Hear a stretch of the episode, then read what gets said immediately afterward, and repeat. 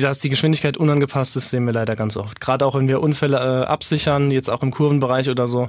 Entweder die Leute kommen so langsam angefahren, weil sie sehen Blaulicht, oder wenn sie dann vorbei sind, geben sie auf einmal Vollgas. Der Lambo oder der Porsche wird dann auch mal ausgefahren. Das ja. hört man dann so richtig. Wir hatten auch einen Fall, da ist jemand unter Drogeneinfluss Auto gefahren und im Auto sind schon die Reifen geplatzt, aber er ist halt trotzdem noch weitergefahren, weil er das halt gar nicht realisiert hatte. Da wurden mehrere Autos auch beschädigt im Innenstadtbereich. Es ist einfach für alle Beteiligten wirklich gefährlich. Mhm. Und das kann ich halt auch nicht nachvollziehen. Achtung, Achtung, hier spricht die Polizei.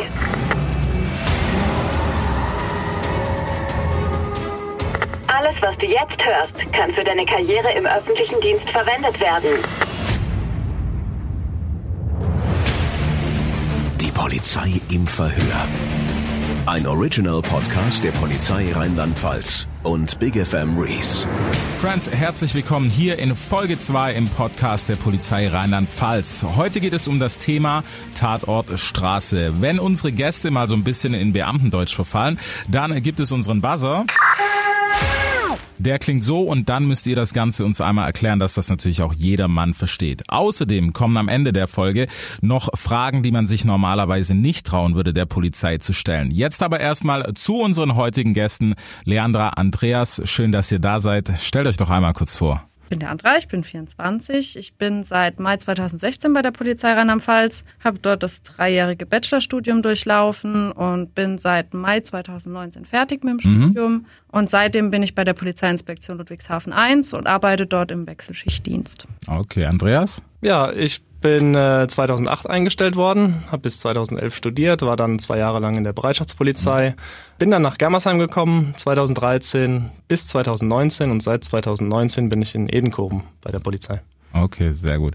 Würde ich sagen, jumpen wir auch mal direkt rein. Ähm, erste Frage ist wahrscheinlich so die, die man auch im Privaten öfters mal hört. Welche Herausforderungen habt ihr denn eigentlich bei euch im Job, die es in anderen Dienststellen bei euch nicht gibt? Grundsätzlich sind wir im Wechselschichtdienst tätig. Da ist vieles ähnlich, auch mit anderen Dienststellen. Was bei uns jetzt in Edenkoben noch der Fall ist, wir haben die A65, die Autobahnanbindung, großes Stück, auch die B10 dort, die Bundesstraße.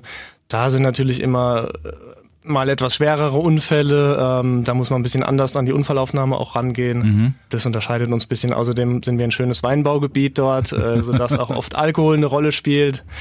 So die Geschichten. Aber natürlich Alkoholunfälle gibt's auch überall. Also das ist so das meiste wahrscheinlich. Ja, also bei mir ist es ein bisschen anders. Ich komme ja aus der Innenstadt. Also mhm. Wir sind ja ein Innenstadtpräsidium oder eine Dienststelle.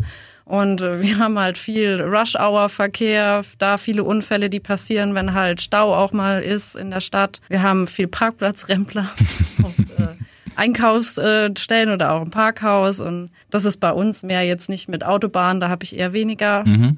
Zu tun, sondern wirklich auch Innenstadt. Wie ist das denn gerade in der Innenstadt? In den letzten Jahren hat sich da irgendwie viel getan, dass der Verkehr doch heftiger ist oder wie ist das Verhalten? Also gefühlt schon, auch ähm, halt gerade wie gesagt zu den Rush-Hour-Zeiten morgens hin oder abends zurück, da ist immer sehr viel los und auch viele Baustellen. Die gibt es, glaube ich, in jeder größeren Stadt. Ja. Und äh, wenn da der Verkehr umgeleitet wird, ist natürlich totales Chaos. Wenn dann nochmal ein Unfall dazukommt, ist es gefühlt mehr. Ich bin ja jetzt noch nicht so lange bei der mhm. Polizei, kann ich leider auf nicht so einen Erfahrungsschatz zurückblicken, aber von meinem Gefühl her ist es mehr geworden. Okay, Andreas, wie ist es gerade mit Autobahnen und so? Ich meine, Tuning ist ja auch heißes Thema. Ist es über die letzten Jahre schlimmer geworden? Ja, also illegale Autorennen und die Geschichten waren ja öfter mal im Fokus. Das mhm. kommt immer mal wieder vor, dass manche meinen, sie müssten ihre Autos mal testen in Deutschland, wo ja doch wenig Limits äh, oft mal herrschen auf der Autobahn, kein grundsätzliches. Wir haben auch öfters mal Anzeigen wegen Nötigung, wegen Dränglern, äh, Beleidigungen durch mhm. Gesten und so weiter. Es ist schon häufig. Ob es jetzt wirklich mehr ist äh, oder ob die Leute vielleicht auch nur mehr anzeigen heutzutage. Es gibt ja mittlerweile die Online-Wache bei uns, da kann man unkompliziert einfach Kontakt aufnehmen zur mhm. Polizei. Mhm. Ist schwierig zu sagen, aber es ist auf jeden Fall viel zu tun auf der Autobahn. Okay. Was wahrscheinlich auch so ein beliebtes Ding ist, wahrscheinlich gerade auch in der Stadt, Leandra, Handy am Steuer.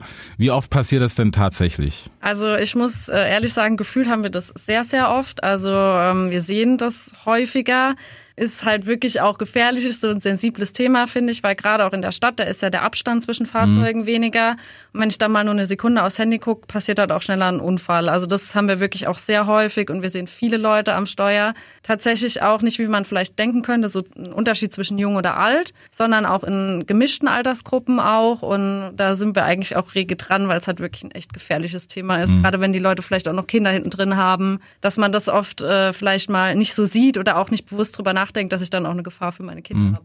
Ist, ist es dann gerade so, dass ihr die direkt rauszieht oder wie reagiert man dann im besten Fall? Also im besten Fall äh, sehen wir das, können dem Verkehrsteilnehmer halt auch folgen. Je nachdem, wie wir halt auch in der Verkehrssituation sind, müssen wir auch auf den nachfolgenden Verkehr achten, wenn wir wenden müssen oder so aber versuchen halt immer dann hinterher zu fahren und die Person anzuhalten in einer Verkehrskontrolle und ihr das dann zu eröffnen und halt auch mhm. da ein Gespräch zu führen, um das halt auch nochmal verdeutlichen. Andreas, wie ist das im Bereich Autobahn? Ich meine, mit 130 aufs Handy gucken brauchen wir nicht reden, ne? ist absolut gefährlich. Absolut. Gerade, äh, also man sieht öfter mal, dass Leute den Kurs nicht halten können, sag ich mal, ein bisschen schlingern und so und dann denkt man schon mal, wenn man hinten dran ist, okay, der ist irgendwie abgelenkt. Und dann, wenn man nebendran fährt und sieht, der guckt nur aufs Handy sekundenlang und was für eine Strecke der eigentlich fährt in der Zeit und was da passieren kann, kann das schon ganz schöne Folgen haben. Und mhm. dann gucken wir auch, dass wir die Leute direkt äh, rausziehen, in der Hoffnung, dass sie uns auch gleich bemerken dann und dann eben auch äh, dieses Gespräch führen, die Leute darauf hinweisen, wie weit sie eigentlich gefahren sind, mhm. was alles passieren kann und eben entsprechend auch diese Ordnungswidrigkeit zu ahnden dann. Was muss man beachten, dass diese Situation einfach nicht eskaliert? Gibt es da irgendwie so ein, zwei Steps, wo ihr sagt, okay, so gehen wir da ran? Ja, wir versuchen uns also auf der Autobahn erstmal ähm, jetzt keine Kontrollen durchzuführen, sondern so irgendwo rauszuziehen, mhm. wo wir halt natürlich sicher stehen, auch das Auto so zu positionieren, dass es uns ein bisschen Schutz noch gibt. Und dann gehen wir auch immer zu zweit ans Fahrzeug dran. Einer macht die Gesprächsführung, der andere bellt alles im Überblick, sichert ab.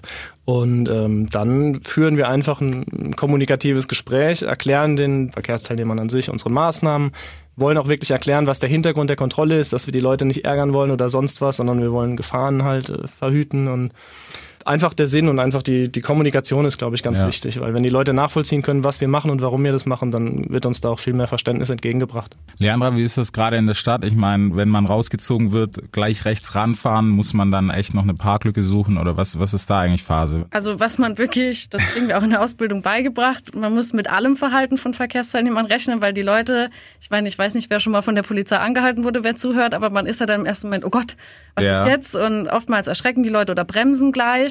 Mit sowas sollte man immer rechnen. Man muss nicht direkt anhalten, wenn man jetzt zum Beispiel total merkt, ich stehe total im Verkehr drin, mhm. ich behindere irgendwen oder ich stehe dann auch gefährlich. Aber man sollte schon in, den, in der nächsten Zeit halt bei möglicher Gelegenheit mal anhalten. Also sei das am Fahrbahnrand dann, wo es irgendwie passt. Aber wenn die Leute nicht direkt anhalten, machen wir schon noch mal auf uns aufmerksam, hupen dann vielleicht auch ja. mal weil gerade zum Thema Handy, also wir hatten auch mal Verkehrskontrollen, da haben die Leute uns gar nicht bemerkt, weil die so mhm. am Handy waren und haben zufällig durch eine rote Ampel angehalten, aber nicht, weil wir sie angehalten haben.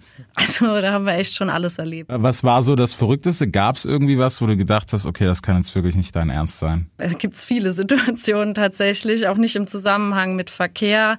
Ähm, aber wie gesagt, also letztens hatte ich wirklich eine Kontrolle. Wir sind dieser Verkehrsteilnehmerin echt lange hinterhergefahren. Sie hat uns dann nicht gesehen, ist dann halt auch weitergefahren, ja. hat es irgendwie nicht so ganz verstanden und wie gesagt erst an der roten Ampel angehalten. Und ich bin ans Auto herangetreten. Sie hat halt immer noch am Handy rumgespielt und hat das aber irgendwie auch nicht so ganz eingesehen, was jetzt der Fehler war. Und ich so, ja, Sie haben mich aber auch nicht bemerkt, oder? Ja.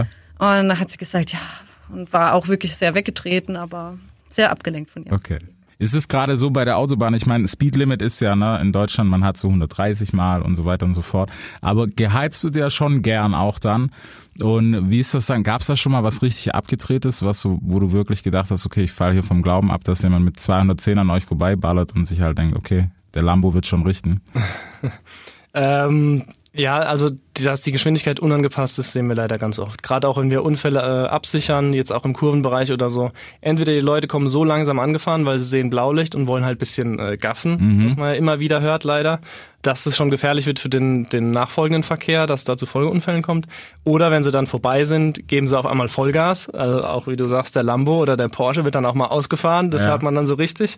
Ähm, oder auch sie kommen von vornherein einfach auch nachts unübersichtlich, äh, fetzen so vorbei, muss man wirklich sagen, dass man sagt, ich sperre hier gerade eine Spur ab und es ist einfach für alle Beteiligten wirklich gefährlich. Mhm. Und das kann ich halt auch nicht nachvollziehen, weil Geschwindigkeit verringern bis zum gewissen Grad macht halt einfach Sinn. Man sollte natürlich nicht halb stehen bleiben auf ja. der Autobahn, nur um zu gucken. Aber das mit den Gaffern, ich stelle mir das immens schlimmer vor, gerade so Social Media und sowas, dass man dann im schlimmsten Fall auch im Handy und sowas draufhält. Ist das so? Kommt leider immer wieder vor, ja. Wo dann wirklich langsam gemacht wird, mit dem Handy raus und wenn wir die kriegen, dann äh, gucken wir auch, dass da die Leute entsprechend geahndet werden. War immer sehr uneinsichtig, wenn man so drauf Ist das so? Ja, die Leute, also die, ich habe es zumindest erlebt, die fühlen sich sehr ertappt, aber sind dann auch sehr so, also die wollen sich, glaube ich, ihr Verhalten selbst verstehen oder wollen sich es nicht eingestehen und werden sehr unfreundlich. Da ist in dem Moment halt einfach Ja. wichtiger, die Infos rauszuhauen, was man jetzt erlebt und Ja. das Ja. darzustellen, boah, was ich hier gerade erlebe auf der Autobahn oder wie auch immer. Und äh, da wird dann wenig an den gedacht, der da dann vielleicht gerade liegt, nach einem Mhm. Motorradunfall oder dergleichen.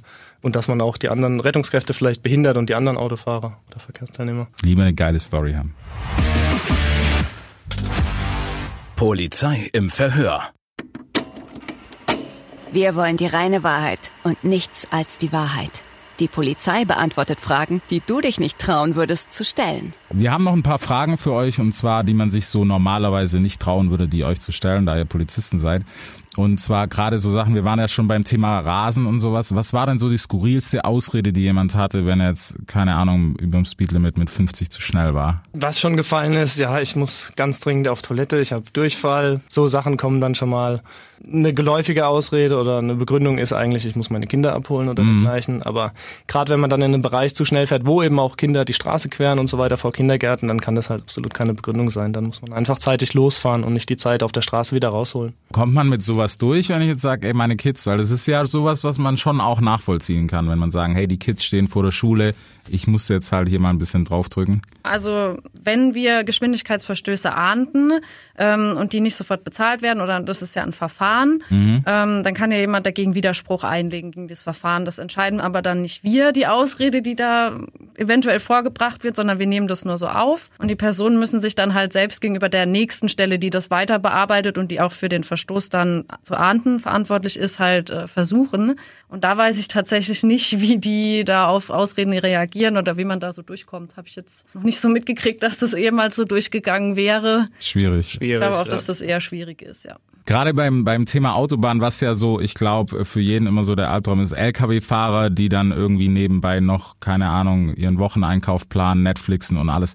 Was war denn schon so das abgespacedeste, was du gesehen hast auf der Autobahn? Gerade bei Lkw-Fahrern vielleicht. Gut, dass die abgelenkt sind, haben wir immer mal wieder. Ähm, eine verrückte Kontrolle, die wir hatten, sage ich mal, war, da war gar nicht jetzt der Fahrer äh, direkt schuld, sage ich mal, sondern, also nicht persönlich, sondern die, die Beladung quasi. Okay. Das war so ein 40-Tonner Planen-LKW, der sah aus wie ein Zirkuszelt. Also da hat hinten, hat's links, rechts, oben, vorne, hinten, hat's alles sich ausgebeult. Den haben wir dann rausgezogen, kontrolliert. Im Endeffekt hatte der ein riesiges Boot einfach unter seiner Plane. Viel zu groß für diesen LKW. Also er hat dann ein Spezialfahrzeug, einen Schwertransport anmelden müssen, dergleichen. Der wollte damit quer durch Europa und konnte dann gar nicht nachvollziehen, dass wir ihn da rausgezogen haben. Das hatte er sich auch gerade gekauft auf der bekannten Bootsausstellung in Köln. Okay. Ähm, das war also völlig äh, neben der Spur und, und auch höchst gefährlich, natürlich. Ja, aber man muss halt auch auf die Idee kommen, dass man sich das gekaufte Boot dann gleich mitnehmen darf. Ja, natürlich. Auch wenn das Fahrzeug völlig ungeeignet ist. Oh Gott, ey. Wie oft habt ihr denn eigentlich so wirklich schwere Delikte, wo man sagen muss, okay, das ist schon eine Straftat, die übersteigt tatsächlich das, was bei euch so im Straßenverkehr vorkommt? Also gerade mit Alkohol und Drogen haben wir schon viel. Kann dann natürlich auch immer weiterführen. Wenn jetzt äh, im Auto Drogen gefunden werden, kann es natürlich zu Hause dann auch weitergehen und äh, dann kann das schon in Bereiche gehen, die jetzt nicht äh, ganz alltäglich sind. Ähm, auf der Autobahn fährt halt jeder durch, aber ich glaube, in der Stadt hat man damit auch ganz viele Berührungspunkte. Ja, also Schwerstkriminalität jetzt äh, auch eher nicht. Wir haben halt mit allem zu tun in der Stadt. Wir machen ja von der einfachen Körperverletzung bis zum Verkehrsdelikt ja halt wirklich eigentlich alles erstmal. Und klar haben wir auch Leute dabei, die Drogen genommen haben und sich dennoch ins Auto setzen und fahren. Ja. Das kann man mal machen. Und es ist halt auch oftmals Ausmaße, die wirklich gefährlich sind. Also wir hatten auch einen Fall, da ist jemand unter Drogeneinfluss Auto gefahren. Und im Auto sind schon die Reifen geplatzt, aber er ist halt trotzdem noch weitergefahren, weil er das halt gar nicht realisiert hatte. Da wurden mehrere Autos auch beschädigt im Innenstadtbereich und äh, trotzdem ist er halt noch weitergefahren. Und, und so Fälle haben wir halt eher dann mal. Das ist halt das, wo man wirklich auch schon mal schlucken muss, weil da auch immenser Sachschaden entsteht Ja. und sowas. Das muss man ja auch mal sagen. Und ja, Kommt sowas eigentlich öfter vor, dass man gerade, wenn man jemanden kontrolliert oder so, dass Waffen im Spiel sind im, im Verkehr in Deutschland? Immer mal wieder. Also gerade ähm, Schlagstöcke oder auch Schreckschusspistolen werden öfter mal mitgeführt, ähm, die halt nicht erlaubt sind, wo die Leute sich dann teilweise gar nicht so im Klaren drüber sind oder es vielleicht auch einfach nicht äh, wahrhaben wollen. Das kann schon passieren. Ich glaube, so schlimm wie in Amerika ist es noch nicht, dass gefühlt Ja. äh, sehr viele doch auch scharfe Schusswaffen dabei haben. Aber man muss schon immer aufpassen. Wir wissen nie, was auf uns zukommt in jeder Verkehrskontrolle. Ja, auch Messer sind im Moment Auch Messer, so. Die kann man genau. halt auch schnell mal irgendwo bei sich am Körper verstauen, hat man dann auch schneller griffbereit. Muss man auch immer sehr aufpassen. Trotz allem, was da so passiert, warum würdet ihr denn sagen, hey, den Job mache ich trotzdem gerne am Ende vom Tag? Ich meine, ihr macht ihn ja immer noch und hoffentlich auch noch gern. Warum denn? Also unser Job ist halt, jeden Tag kommen wir in den Dienst, also nicht jeden Tag, aber wenn wir arbeiten müssen. Und wir wissen halt nicht, was passiert. Wir hängen halt davon ab, was, was den Bürgern passiert, was draußen los ist. Ähm, jeder Einsatz ist anders als der andere. Es gibt eigentlich keine Situation, die gleich ist. Klar hat man immer ein gewisses Schema, das ähnlich ist. Aber jede Kontrolle, jeder Einsatz kann halt was Neues bringen. Das macht es so spannend. Klar sind wir auch viel draußen, wir sind viel auf der Straße unterwegs, was wirklich auch sehr viel Spaß macht, sind viel in Kontakt mit Menschen und Bürgern, sind aber auch trotzdem noch drin, haben eine stabile Gruppe als Dienstgruppe um uns herum, die uns unterstützt, wo wir dann auch im Büro zusammenarbeiten und auch was arbeiten. Und ich finde, das ist halt ein Job, der jeden Tag was Neues bringt und nicht jeden Tag das Gleiche so hat. Ja. Und das macht es halt wirklich spannend und interessant immer wieder. Noch was hinzuzufügen, Andreas? Ich habe vorher eine kaufmännische Ausbildung gemacht, war auch ein guter Job, war aber halt nicht ganz so abwechslungsreich.